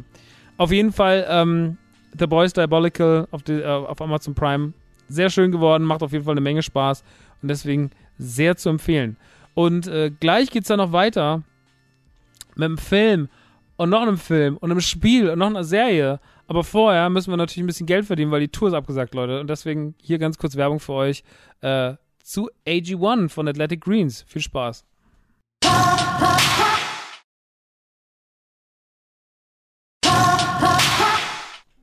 So, und da sind wir wieder zurück aus der Werbung mit mir, Max Nikolas Maria von Nachtsheim, dem Prinz von Hessen. Und äh, ja, wir reden jetzt über weitere tolle Dinge der Popkultur, die ich in den letzten Tagen und Wochen genießen durfte. Äh, wir reden erstmal ganz kurz über das Finale von Pam und Tommy. Wir haben ja schon über Pam und Tommy hier geredet, äh, vor einiger Zeit, als die ganze Sache gerade losging. Jetzt sind alle acht Folgen da, läuft auf Disney Plus. Ist eine Story, die sich damit befasst. Damals in den 90ern, Mitte der 90er, als Sextape von Pamela Anderson und Tommy Lee, äh, Tommy Lee, dem äh, Drummer der Mötley Crew, ähm, geleakt wurde. Was war da eigentlich alles los? Äh, wie kam es dazu? Und auch wenn das Ganze irgendwie doch witzig gestartet hat, so hat die Serie doch im Laufe der Zeit äh, einen ernsten Anstrich bekommen und sich sehr vielseitig mit dem Thema beschäftigt und nicht nur irgendwie, ha lol, da gab es ein Sextape, äh, das erste Sextape im Internet, sondern auch irgendwie noch viel mehr draus gemacht. Und was hat es eigentlich mit den Charakteren gemacht? Was hat es vor allem mit Pamela Anderson gemacht? Und ähm, die Sorge, dass das vielleicht zu gaggig wird, die ich am Anfang hatte, wurde mit den Folgen danach immer mehr genommen. Und ich kann jetzt, wo die Staffel rum ist, mit ruhigem Gewissen sagen, Pam und Tommy hat all diese Fehler nicht gemacht und hat wirklich einen sehr schönen Abschluss gefunden. Man erzählt die Story eigentlich so, wie sie erzählt werden muss, nämlich genau rund um das Tape. Man geht gar nicht so sehr darauf ein, oder man geht gar nicht darauf ein, was nach dem Tape passiert. Das wird halt eigentlich nur noch durch Schrift gelöst. Und ähm, die Story beginnt und endet mit der Kassette. Ähm, und all dem, was sie gemacht hat. Die Auswirkungen auf Pamela Anderson, ihre Wahrnehmung in der Öffentlichkeit, die Auswirkungen auf Tommy Lee, was das mit den beiden gemacht hat untereinander, äh, was das mit dem Entdecker gemacht hat des Tapes, also der Person, die das, also dieser, dieser äh, Rage, heißt der Rage? Rod? Ramp? Rady? Ich weiß nicht mehr, irgendwas mit R. Äh, auf jeden Fall irgendein Wort, was eigentlich genauso klang. Naja, auf jeden Fall der Kollege, was es mit dem gemacht hat, ähm, auch was das für dem für einen Druck aufgebaut hat. Also er ist damit ja auch nicht glücklich geworden, sondern er musste quasi eigentlich fliehen vor seiner eigenen Situation und er hat auch irgendwann begriffen, dass er äh, eine Frau komplett übersexualisiert hat, die ähm, gar nichts dagegen machen konnte. Ja, also die, die, die, äh, die sich nicht wehren konnte und äh, mit dem typischen Problem, der Typ ist der, ist der krasse Macker, aber sie ist halt die Schlampe, ähm, so was man im Volksmund halt so sagt über solche Geschichten. Und da musste er sich, ähm, da, da musste er sich äh, dieser Situation stellen und auch was das mit ihm und seiner Ex gemacht hat und so weiter und so fort. Also es ist auf jeden Fall sehr schön rund zu Ende erzählt. Es hat trotzdem viel Witz, es hat viel Charme. Es ist trotzdem gegenüber, gerade gegenüber Pamela Anderson, wahnsinnig respektvoll. Ähm, ich muss immer noch sagen, dass ich die Leistung von gerade von, von Lily James, aber auch von, von Sebastian Stan als, als Tommy Lee grandios fand. Es hat echt Spaß gemacht, den beiden zuzuschauen. Ähm, auch, dass Tommy Lee am Anfang so ein bisschen einseitig böse dargestellt wurde, hat man dann noch ein bisschen ausgehebelt. Man hat noch einem schon verständlich gemacht, Tommy Lee ist auch am Ende einfach nur ein bisschen so ein Trottel. So, also so, ein, so jemand, der oft nicht aus seiner Haut kommt, der sehr cholerisch ist, äh, aus der Leidenschaft heraus ähm, und deswegen auch Fehler macht äh, und deswegen sich wahrscheinlich auch am Ende Pamela nicht immer korrekt verhalten hat, aber vieles einfach auch aus Liebe gemacht hat. Er wird nicht als großes Arschloch gegenüber ihr dargestellt. Klar, er flippt dann mal aus und weil ihn die Situation überfordert, aber im Großen und Ganzen ist er nur vielleicht so ein bisschen Opfer seiner selbst und Opfer dieses, ich bin halt so ein Rockstar-Typ. Ähm, aber hat am Ende seine Pamela doch schon sehr geliebt und äh, hat es halt einfach nicht hinbekommen und ähm, das wird halt anhand dieses Tapes nochmal irgendwie beschleunigt. Also das Tape ist ja auch in dieser Beziehung nur ein Katalysator für die Probleme, die so oder so wahrscheinlich irgendwann aufgetaucht werden. Ähm, Im Großen und Ganzen muss ich sagen, war Pam und Tommy wirklich ein großer Erfolg in seiner Gesamtheit. Ich fand wirklich gut, wie viel Blickwinkel das mit reingebracht hat. Ich mag die ganze Inszenierung, ich mag diesen krassen 90er-Vibe, den man wirklich perfekt einfängt. Ähm, ich finde es erschreckend oder auch äh, tatsächlich krass, was die Lösung am Ende des Tages war äh, wie man also mit dem Tape umgegangen ist. Ich meine, das Tape war ja einfach nicht mehr wegzudenken, aber was dann quasi die Lösung war, um damit klarzukommen. Und ähm, Pamela Anderson hat sich ja sehr darüber geärgert im Vorfeld und meinte, das wird die Sache nicht richtig darstellen. Kann jetzt nur als Außenstehender sagen, natürlich nur als jemand wirklich Außenstehender der die Serie guckt, wie jeder normale Casual-User ähm, dass ich persönlich finde, dass man sehr respektvoll mit ihr umgegangen ist, dass man ihr Problem und das, was sie hatte und wie mit ihr umgegangen wurde, ganz klar versteht, dass es Arschlöcher waren, dass die Kritik liegt hier tatsächlich am, am, am alten weißen Mann und nicht an ähm, der Dame, die eigentlich mehr emanzipiert war, als man es von ihr erwartet hat zu der Zeit, weil sie aber auch von anderen weißen Männern sehr immer in diese sexual, äh, über diese übersexualisierte Rolle gedrückt wurde. Ähm, am Ende des Tages ähm, steht da Message nicht hinter Inszenierungen. Ähm, auch wenn ich natürlich die Grenzen überschreitenden Momente wie ja, gerade also die zweite Folge, wenn man so das ganze Sexleben von denen so ein bisschen auseinander nimmt und äh, wenn er da mit seinem Pimmel da redet und sowas, das äh, war ja schon, sage ich mal, grenzenüberschreitend, aber ähm, das hat die Sache nicht überdeckt. Am Ende des Tages steht da nicht nur ein sprechender Schwanz, sondern da steht viel, viel, viel, viel, viel, viel mehr. Ähm, da steht eine große Message, da steht ähm, ein verständliches Problem, da steht die Analyse eines Problems, dass es einem spielerisch klar macht, dieses ganz typische, erst der Magger, sie ist die Schlampe-Problem, ähm, stellt sich damit gegen den Volksmund, stellt sich damit gegen die Konsumenten dieses Tapes und ähm, ja, ich äh, mochte das sehr. Es ist eine sehr interessante Serie, sehr, sehr amüsant, sehr gut inszeniert, sehr gut dargestellt und deswegen von mir eine volle Empfehlung. Also ich bin zum Schluss hin absolut äh, zufrieden mit dem Finale. Pam und Tommy, jetzt auf Disney Plus, wirklich sehr, sehr gut geworden. So, dann können wir jetzt über Licorice oder Licorice Pizza reden. Ähm, zu Deutsch Lakritz-Pizza und ähm, bedeutet, ist eine Metapher für eine Schallplatte. Der Film ist inszeniert von Paul Thomas Anderson, der auch unter anderem schon Magnolia mitgeschrieben hat äh, und der auch äh, Punch Drunk Love mitgeschrieben und inszeniert hat. Und jetzt hat er wieder einen Film geschrieben und auch regiemäßig gleich umgesetzt, nämlich Licorice Pizza.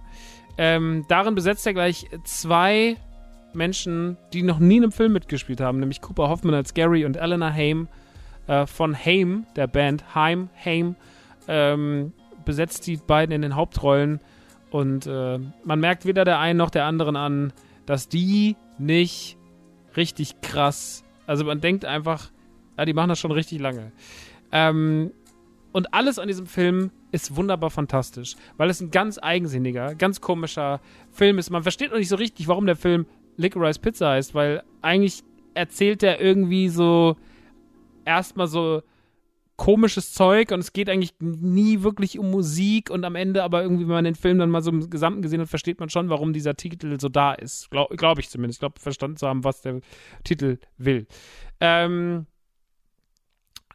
ja, die Story ist eigentlich ganz simpel. Gary ist 15, ähm, es ist 1973, Gary ist 15 und ähm, Eleanor arbeitet ähm, beim Schulfotografen und äh, Gary sieht sie und ist verliebt in sie und sie ist schon neun oder zehn Jahre älter als er und sagt so, hey, magst du vielleicht mit mir ausgehen und siehst so, Mann, du bist ein Kind und so, so, was willst du denn? Und er ist aber sehr charmant und war auch schon Kinderdarsteller und ist, also er ist schon so vertraut mit seiner Außenstellung und versucht sie dann so ein bisschen so zu überreden, ist, hey Mann und so und sie springt so ein bisschen auf den Charme an, aber denkt immer so, Mann, du bist halt ein Kind, Alter, was willst du von mir und so und äh, naja, äh, und von dem Zeitpunkt an schlängelt sich der Film immer wieder durch Kapitel mit den beiden. Er erzählt dabei sehr, sehr absurde Bilder und man hat oft das Gefühl, man guckt einen Quentin Tarantino-Film ohne die Gewalt. Also das ist wirklich was, was äh, mir damals schon eine Freundin gesagt, Luisa, schöne Grüße, die dann damals zu mir meinte, so, hey, ähm, der Film könnte dir gefallen, weil das ist so ein bisschen Tarantino-esque und so. Und ich war dann so, okay, ich bin gespannt. Tarantino ohne Gewalt klingt erstmal total interessant. Ähm, und habe auch nur Gutes über den Film gehört. Und ich muss das bestätigen, das ist tatsächlich so in dem Film. Der hat so eine Handschrift, wie man sie aus Tarantino-Filmen kommt, was, was Kamera, was Inszenierung, was Gags, was im Hintergrund so passiert. Also der ist so in seiner Gesamtheit so der Einsatz von Musik, ähm, die Absurdität von gewissen Szenen, all das führt dazu, dass der Film so eine ganz ganz komische Fläche an Quatsch ist, so an ganz viel, so ein riesiges Patchwork an Irrsinn, ähm, was aber am Ende irgendwie total schön zusammenpasst, auch wenn das auf den ersten Blick überhaupt nicht so wirkt. Ähm, diese Liebesgeschichte von den beiden erstreckt sich über diverse Kapitel. Ähm, Gary ist immer wieder hinter ihr her. Dann klappt es einmal mal, dann klappt es auch mal eher nicht mit den beiden. Immer wenn man denkt, jetzt gerade sind sie kurz davor, dass sie irgendwie, dass sie irgendwie miteinander anbandeln, schaffen sie es dann doch irgendwie nicht so richtig. Und es ist wirklich, es ist wirklich ein Krampf mit den beiden. Ähm, aber man merkt, dass da irgendwie eine Bindung ist. Und auch wenn sie oder er mal mit wem anders flirtet oder knutscht, äh, so merkt man, dass irgendwie, irgendwie muss das am Ende auf seine Bahn kommen mit den beiden. Entweder wird es ein tragisches Ende haben oder es wird ein schönes Ende haben, aber irgendwas, eins von den beiden Entscheidungen wird es so. Das ist das, was dem Zuschauer irgendwann klar ist. Das wird auf jeden Fall noch auf den Klimax hinauslaufen. Ähm, dabei laufen auch noch ein paar prominente Leute einem über den Weg. Bradley Cooper ist am Start, äh, der einen sehr, sehr witzigen Schauspieler spielt, der irgendwie, also äh, der dort irgendwie auftaucht und der was mit, ähm, mit Barbara Streisand hat und der total überzeugt von sich ist und irgendwie erzählt, dass er mit Barbara Streisand zusammen ist oder zumindest mit ihr schläft, aber auch noch irgendwie ja, liebt Pussys und keine Ahnung, also jetzt Zitat. Äh, und äh, eine ganz absurde Figur ist äh, in einer Zeit, wo was vielleicht gerade sogar ein bisschen aktueller ist, als man es vielleicht vermutet. Da geht es dann auch um, um Spritmangel und hohe Spritpreise und sowas. Und er, sein Auto säuft dann ab und er braucht irgendwie Sprit und alle haben irgendwie Probleme mit den Autos und äh, geht so ein bisschen auf die Krisen ein, die dann zum Beispiel Vietnam, durch den Vietnamkrieg ausgelöst wurden und sowas. Äh, Gary hat immer wieder verschiedenes Business am Laufen. Gary ist so ein Typ, der so schon sehr früh gecheckt hat. Also seine Mutter arbeitet für ihn quasi. Er ist zwar erst 15, 16, aber seine Mutter arbeitet für ihn. Ähm, und der immer wieder so Business macht, der dann irgendwie mit äh, Wasserbetten handelt, als Wasserbetten zuerst mal aufkommen, äh, der dann später, ähm, was macht er nochmal? Also macht er so eine Pinballhalle auf und so. Also er ist so immer so, wenn er checkt, was jetzt gerade so passiert, ist er schon so irgendwie der Welt einen Schritt voraus und macht halt irgendwie so sein Business. Ähm, und das ist alles super schön und super interessant erzählt. Also die ganze Geschichte ähm, um, um, um, um Gary, das ist super absurd, weil man ja eigentlich immer weiß, der Typ ist riesengroß, ist sogar fast einen Kopf größer als sie, ist aber trotzdem erst 15, verzaubert immer wieder das Publikum und sein ganzes Umfeld. Und immer wenn er einen Raum betritt, ist man so, fuck, Alter, du bist einfach der coolste Typ auf dem Planeten, obwohl er so ein großer, rothaariger, auf den ersten Blick gar nicht so ein Schönling ist, aber trotzdem so sein Charme ist die ganze Zeit so on point, man denkt sich immer so, krasser Typ. Elena Heim, beziehungsweise Elena ist auch, hat eine wahnsinnige Ausstrahlung, ist immer so ein bisschen abgefuckt, hat auch so ein ganz untypisches Gesicht, also hat eine ganz untypische Form von Schönheit, ist aber wahnsinnig schön. Und äh, die beiden in der Kombination haben was Rotzfreches, haben sehr, sehr viel Charme und man guckt den beiden einfach mit Leidenschaft zu.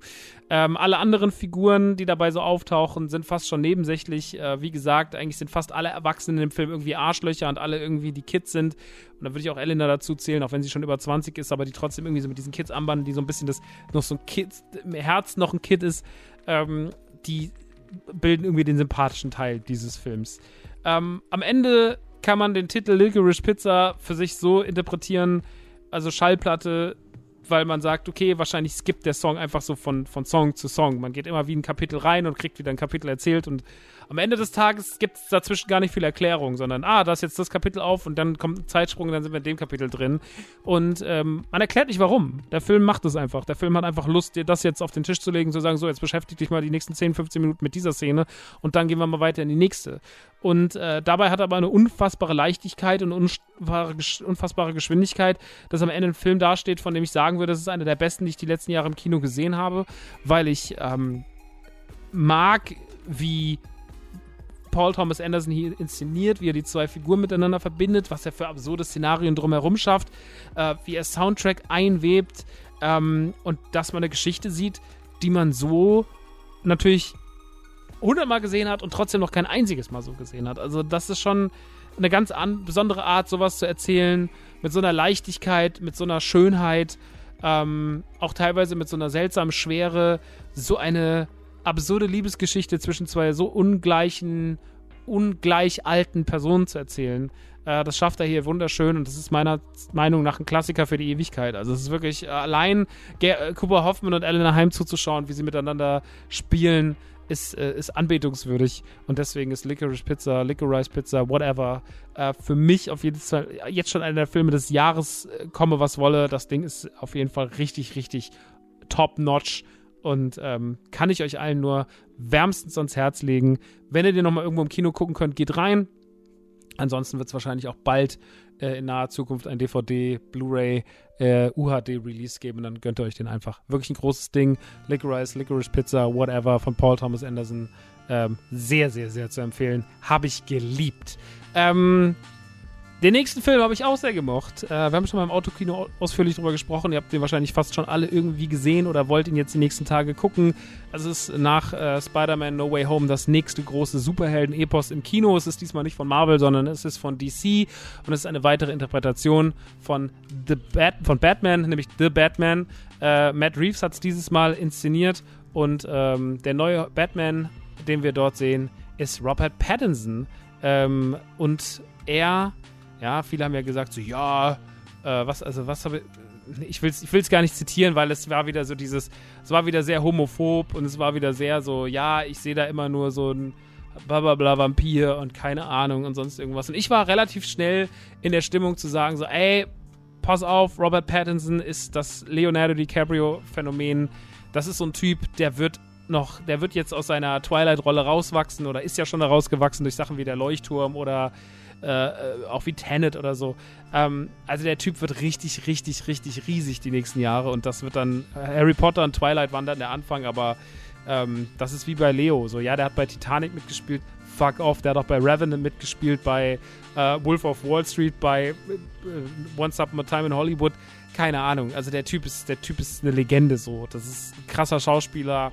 Und ähm, keiner sagt da nur noch, das ist halt der eine aus Titanic, der hatte mal so einen Moment, sondern der Typ hat richtig äh, den Absprung geschafft, auch wenn man jetzt nicht davon reden muss, dass Titanic irgendwas Schlechtes war. Titanic war äh, in seiner Zeit ein großer Film, so, ne? Und ist auch ein richtig ernstzunehmender Film und nicht nur irgendeine Teenie-Komödie.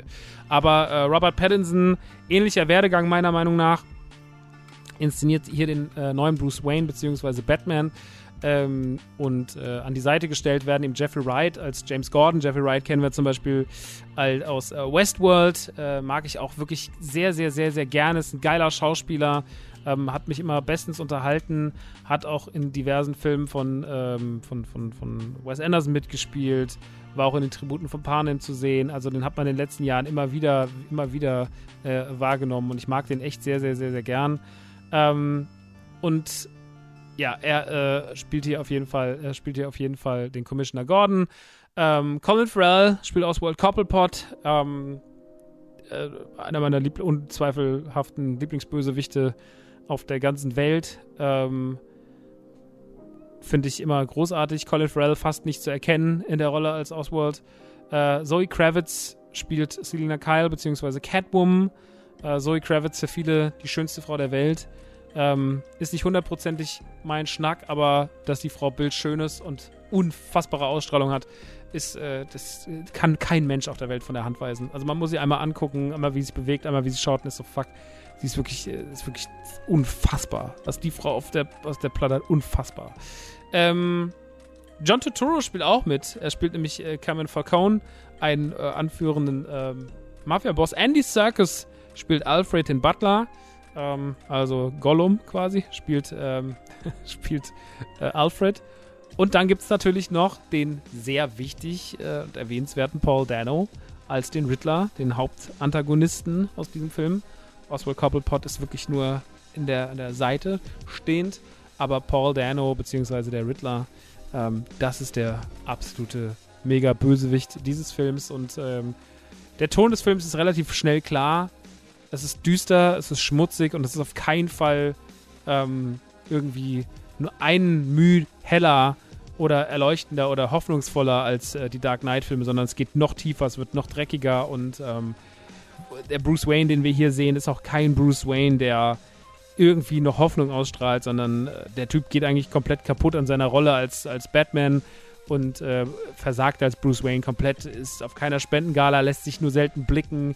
Alle sind immer, wenn er irgendwo auftaucht, so krass, das ist ja Bruce Wayne, so, der lässt sich mal irgendwie sehen, der geht mal raus. Ähm, man wirft ihm sogar vor, irgendwie so, ja, sie könnten mal mehr für die Stadt machen und sowas. Also Bella Real, die, ähm, anfol die folgende Bürgermeisterkandidatin, ähm, sp spricht ihn auch darauf an und er ist, er ist wirklich eine gebrochene Person. Und der Riddler, ähm, der ist auf Rachefeldzug. Der tötet diverse ähm, Politiker aus Gotham City, die Dreck am Stecken haben. Er tötet erstmal den amtierenden Bürgermeister, er schnappt sich verschiedene ähm, Richter, Anwälte, Menschen aus dem Stadtrat und äh, tötet die und setzt die Stadt immer wieder vor Rätsel. Inszeniert es sehr aufwendig, inszeniert es sehr düster, inszeniert es sehr gewaltvoll. Es wird auch mit modernen Medien wie Handyvideos, Live-Übertragungen und Twitter und sowas gespielt. Und ähm, ja, der Riddler ist auf jeden Fall, ist ein zeitgemäßer Riddler, der zeitgemäße Technologie benutzt. Oswald Cobblepot hier eigentlich nur im Hintergrund als Nachtclubbesitzer ähm, der eher so die Maf den Mafia-Teil, den, den intriganten Teil des Films unterstützt, ähm, der aber kein, kein Mitspieler vom Riddler ist, sondern eigentlich auch ein Gegenspieler, weil die beiden nicht das gleiche verfolgen. Selina Kyle hier auf dem Rachefeldzug, beziehungsweise erstmal auf einem investigativen Ra Feldzug, weil sie will wissen, was mit ihrer besten Freundin passiert ist, die plötzlich verschwunden ist und ähm, gerät dann quasi mit Batman zusammen und ähm, die bilden so ein ungleiches Team, von dem man nie so richtig weiß, sind sie jetzt eigentlich ein Team oder nicht. Ähm, der Film geht dabei ganz stark auf die Inszenierung und ähm, schafft eine andere Art von Batman als die, die wir kennen. Ähm, allein schon, weil Bruce Wayne so kaputt ist, allein weil so viele Figuren in dem Film so kaputt sind. Ähm, da die Bedrohlichkeit des Riddlers, ähm, sie ragt natürlich jetzt nicht ganz an das ran, was wir vielleicht mit Heath Ledger gesehen haben in Batman, äh, in Dark Knight, aber es ist schon echt eine, eine denkwürdige äh, Inszenierung des Riddlers, an die wir uns noch lange erinnern werden. Also es ist wirklich krass, wie gut der gespielt ist. Ähm, und dann ist natürlich auch krass, was alles so drumherum passiert. Ja? Weil ähm, ich muss mal ganz kurz nochmal alle hier, ähm, ich muss mir das, fehlen an mir immer die Namen. Ähm, also Matt Reeves ist natürlich der eine, aber äh, dann, was da sonst noch so drumherum passiert, ähm, also auch auf mu musikalischer Ebene oder auch äh, auf ähm, filmischer Ebene, was da so mit der Kamera passiert. Da steckt echt ein Team dahinter, das weiß, was es tut. Ähm, Michael Gia Giacchino ähm, hat die Musik gemacht, der hat auch Musik gemacht bei Rogue One. Ähm, und der schafft halt wirklich einen ganz eigenen Batman-Soundtrack, der diesen sehr düsteren Film in das richtige Soundbed legt und äh, den quasi nochmal noch ein bisschen schmutziger macht und trotzdem auch gleichzeitig dieses, dieses epische, äh, was Batman ja am Ende des Tages auch braucht, verleiht. Also ich glaube, wenn wir den Trailer gesehen haben, jeder, der den Trailer gesehen hat, äh, kennt die Szene, wenn dieses, wenn die, wenn die Kamera falsch rum ist und Batman auf die Kamera zuläuft und dann kommt das Bat-Sign so rein. Das ist schon genial und da liegt natürlich auch viel an der Musik und ähm, ja, dieses Zwischenspiel aus Michael Giacchino und, und Greg Fraser, ähm, der hier die Kamera gemacht hat, das ist schon Wahnsinn. Also diese ganzen Unschärfen, mit denen gearbeitet wird, äh, auf was der Fokus gelegt wird, ähm, wie man Bilder erzählt, wie er sich entscheidet, Bilder zu erzählen. Ähm, und auch, dass der Film ja quasi eigentlich immer an der Seite von Bruce Wayne stattfindet, bis auf am Anfang ein paar einzelne Szenen. Aber eigentlich sehen wir immer Bruce Wayne, kriegen immer seine Sicht der Dinge in erster Linie. Und ähm, das ist schon, das ist schon in vielen Hinsichten äh, sehr, sehr, sehr beeindruckend, wie dieser Film erzählt ist. Ähm, es ist einer meiner absoluten Lieblings-Batman-Filme, weil ich einfach mag, wenn es düster wird, wenn es dreckig wird. Mit dem Riddler und mit Robert Pattinson als Batman wird es wirklich dreckig. Äh, ich finde es auch gut, dass der Fokus nicht so sehr auf dieser Liebesgeschichte liegt. Ähm, ich finde, dass der Einsatz von Alfred oder von ähm, Commissioner Gordon, vielleicht hätte da mehr, Mühe mehr sein können. Am Ende des Tages stört es mich auch nicht. Ich finde natürlich, dass Oswald Coppelpot, allein schon, weil ich ein riesiger Pinguin-Fan bin, äh, ein bisschen zu kurz kam. Aber verstehe seinen Sinn in der, der Rolle und verstehe auch, warum man ihn dafür genommen hat und da soll ja auch mehr kommen. Also dieser Film leitet ja auch einfach Dinge ein, es soll ja auch eine Trilogie werden und es soll ja sogar eine eigene Pinguin-Serie kommen und äh, man hat ihn nicht ohne Grund so prominent besetzt ähm, mit, mit Colin Farrell, wenn man das, ähm, wenn man ähm, bedenkt, was da noch so in Zukunft passieren soll. Ähm, der Film ist ein bisschen lang, geht fast drei Stunden, 177 Minuten geht er. Und äh, zum Schluss hin ist er mir persönlich so ein bisschen abgedriftet. Ähm, das ja, das große Finale ähm, ab dem Zeitpunkt, ähm, wo Person XY, wo man denkt, man hat das Rätsel gelöst, ähm, was da noch alles passiert, ähm, das war ein bisschen groß. Das ist aber auch das Problem, was schon alle Batman-Filme hatten. Also das hatte äh, Batman Begins, das hatte Dark Knight und das hatte Dark Knight Rises. Die waren hinten raus immer so ein bisschen den Film über viel Atmosphäre aufgebaut und hinten raus ein bisschen viel Action, ein bisschen wild. Ich habe damit so manchmal meine Probleme. Ich muss den aber nochmal das zweite Mal gucken. Ich werde mir den auf jeden Fall auch nochmal im Kino angucken, weil ich nochmal so ein bisschen, ich will mir nochmal gucken, ob mich der, ob mir Eindruck, ob der Eindruck nicht stimmt. Das ist natürlich zum Schluss hin, ey, drei Stunden, die Konzentration wird auch immer einfach ein bisschen weniger.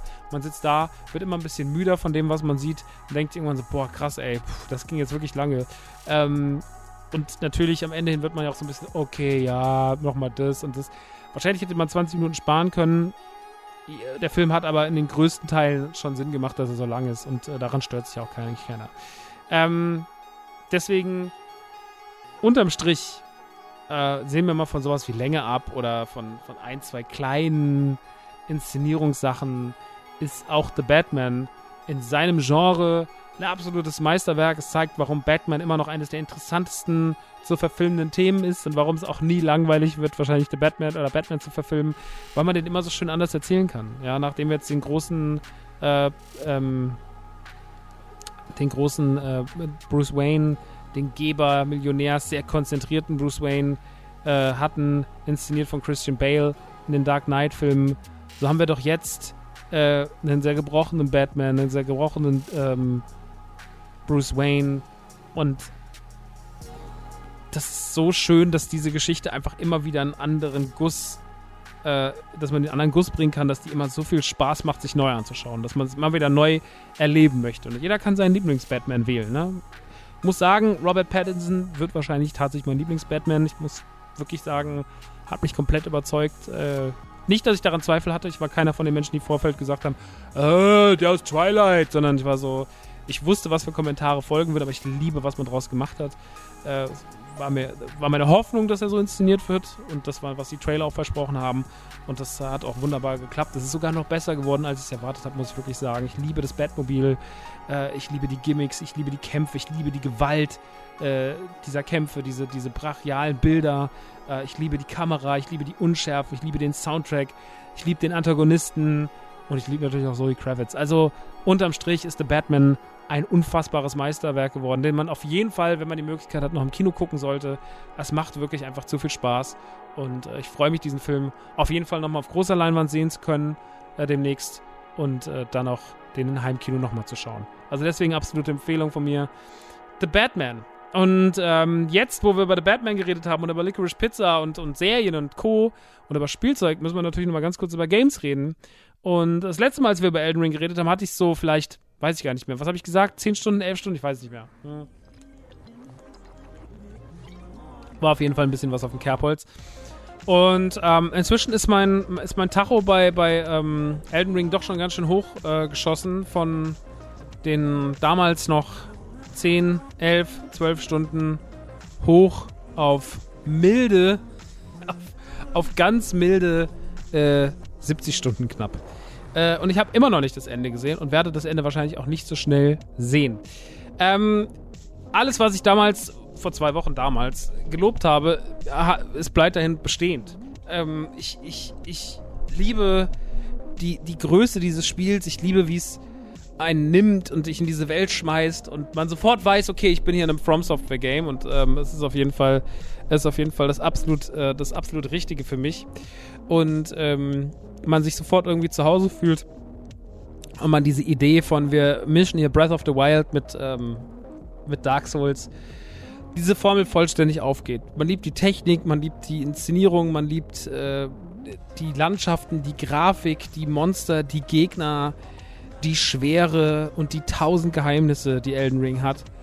und ähm, diese Faszination dieser Open World, weil man sagt so, ey, ich kann einfach irgendwo hinreiten und ich sehe was und es ist nice. Gestern Abend war ich sehr, sehr nordwestlich der Karte und ähm, dann waren da so Windmühlen und dann bin ich einfach hingeritten und dann war ich auf einmal in so einer Art Midsommer-Szenario und war so krass, wo bin ich denn jetzt gelandet? Und ähm, habe auf einmal einen, spannende Kämpfe erlebt und wieder einen sehr äh, crazy Endbosskampf und ja, immer wieder und immer wieder und immer wieder äh, gerät man an, an, an, solche Szenen und an solche äh, Abschnitte dieses Spiels. Und das ist unfassbar, weil man halt sich immer wieder denkt, so krass, ähm, wie viel da drin steckt. Also wie viele Geheimnisse da drin stecken und noch drin stecken werden. Also es ist diese Welt und ihre tausend Sachen ist, ist gigantisch groß und überall wartet eine Herausforderung. Und wenn man jetzt sagt, ich komme nicht da weiter, dann geht man halt in 500 andere Richtungen und findet was anderes Tolles und äh, erlebt einen spannenden Kampf und, äh, und, und findet einen schönen Ort und wird optisch wieder umgeblasen. Im nächsten Moment wird man aber auch einfach nur umgedotzt, weil wieder irgendein Gegner kommt und einem auf die Fresse haut. Also ähm, es ist fordernd, es ist aber nicht überfordernd. Es ist ähm, ein Hochgenuss für Menschen, die Open-World-Spiele lieben, weil das einfach eine tolle Open-World ist es ist trotzdem nie eine Open World, wo man das Gefühl hat, ah, ich weiß gar nicht, was los ist, sondern man versteht die Karte. Es ist, es ist immer so dieses, man hat das Gefühl, man hat irgendwie alles richtig gemacht. Also man hat immer das Gefühl, es ist so groß und es ist so riesig und es ist so eigentlich einen erstmal auf den ersten Blick erschlagend, aber trotzdem hat man nie das Gefühl, dass man erschlagen wird. Man hat nie das Gefühl, dass man überfordert ist.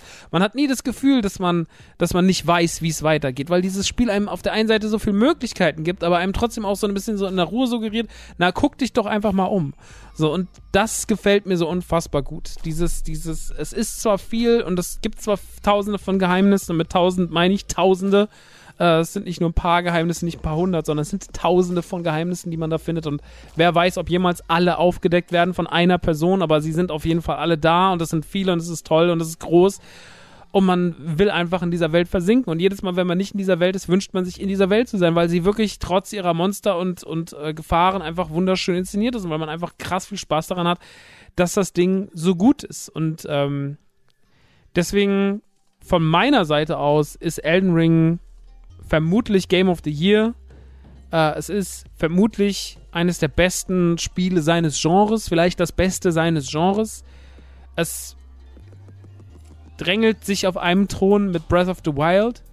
Breath of the Wild gewinnt natürlich nochmal zusätzlich, weil es ein Zelda-Spiel ist und weil es damals so, obwohl es Zelda ist und obwohl Zelda ja eigentlich eine Formel hatte, die funktioniert trotzdem so war so, naja, ich habe trotzdem Bock, nochmal alles irgendwie neu zu machen und anders zu machen und jetzt bin ich am Start und jetzt geht's rund.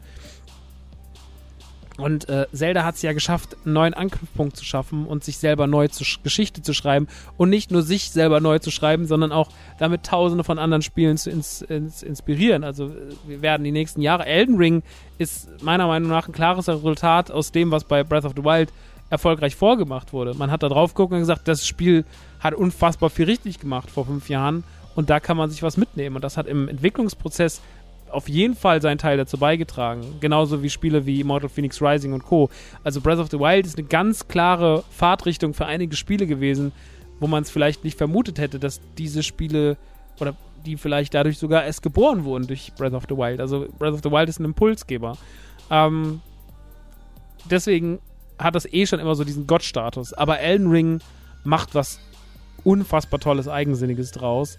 Und ähm, ich bin wirklich, ich bin wirklich, wirklich, wirklich, wirklich in jeder Hinsicht begeistert. Es ist für mich eines der besten Spiele des Jahres.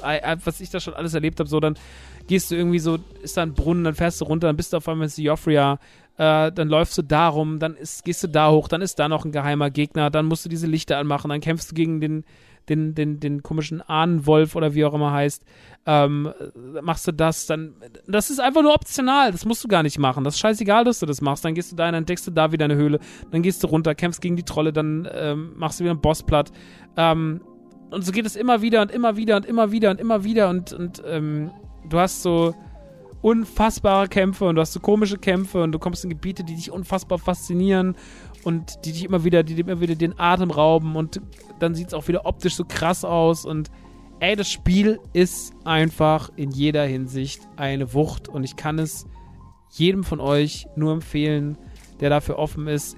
Ich wurde ein paar Mal gefragt, ist es nicht zu schwer oder es ist doch so schwer.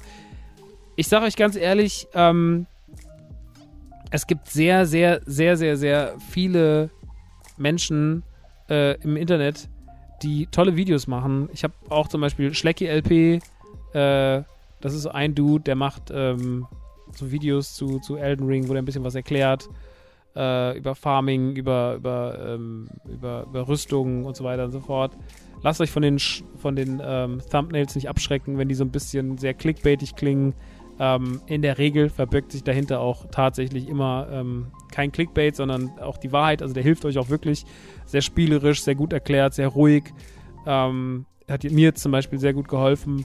Und ähm, ey, ich ähm, glaube, mit den richtigen Tipps und mit den richtigen Tricks, und dazu findet ihr viel, jetzt bei Schlecki oder bei anderen Leuten im Netz, äh, findet ihr einen guten Einstieg, auch wenn ihr noch nie ein Souls-Game gespielt habt und bedient euch auf jeden Fall daran.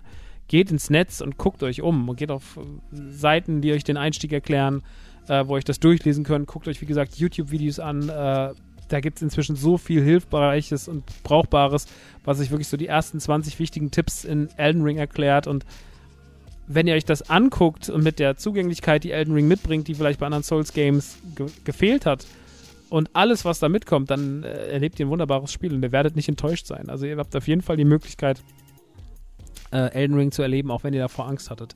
Ähm, ich muss sagen, natürlich, mir hat es extrem geholfen, dass ich die letzten Jahre durch Bloodborne und Demon Souls und Dark Souls 3 ähm, natürlich auch ein bisschen durch Dark Souls 1 und Sekiro, aber vor allem halt über die anderen drei Titel, äh, so eine Vertrautheit mit dieser mit diesem Spielkonzept und diesem Spielgefühl habe, dass ich äh, weiß, was ich da, was ich da mache, einigermaßen und äh, lerne, wie diese Spiele oder gelernt habe, wie diese Spiele funktionieren und das hat mir den Einstieg bei Elden Ring erleichtert. Also wenn du eins dieser Spiele gespielt hast und warst darin gut, dann kannst du Elden Ring einlegen und du wirst auch darin äh, nach und nach deine Erfolgserlebnisse feiern. Und das Schöne ist, dass man halt auch immer Erfolgserlebnisse hat. Ja, also äh, dann wurde wieder gefarmt, dann geht's weiter, dann hast du wieder ein Level gut, dann hast du wieder irgendwo einen Boss gelegt, den du gefunden hast.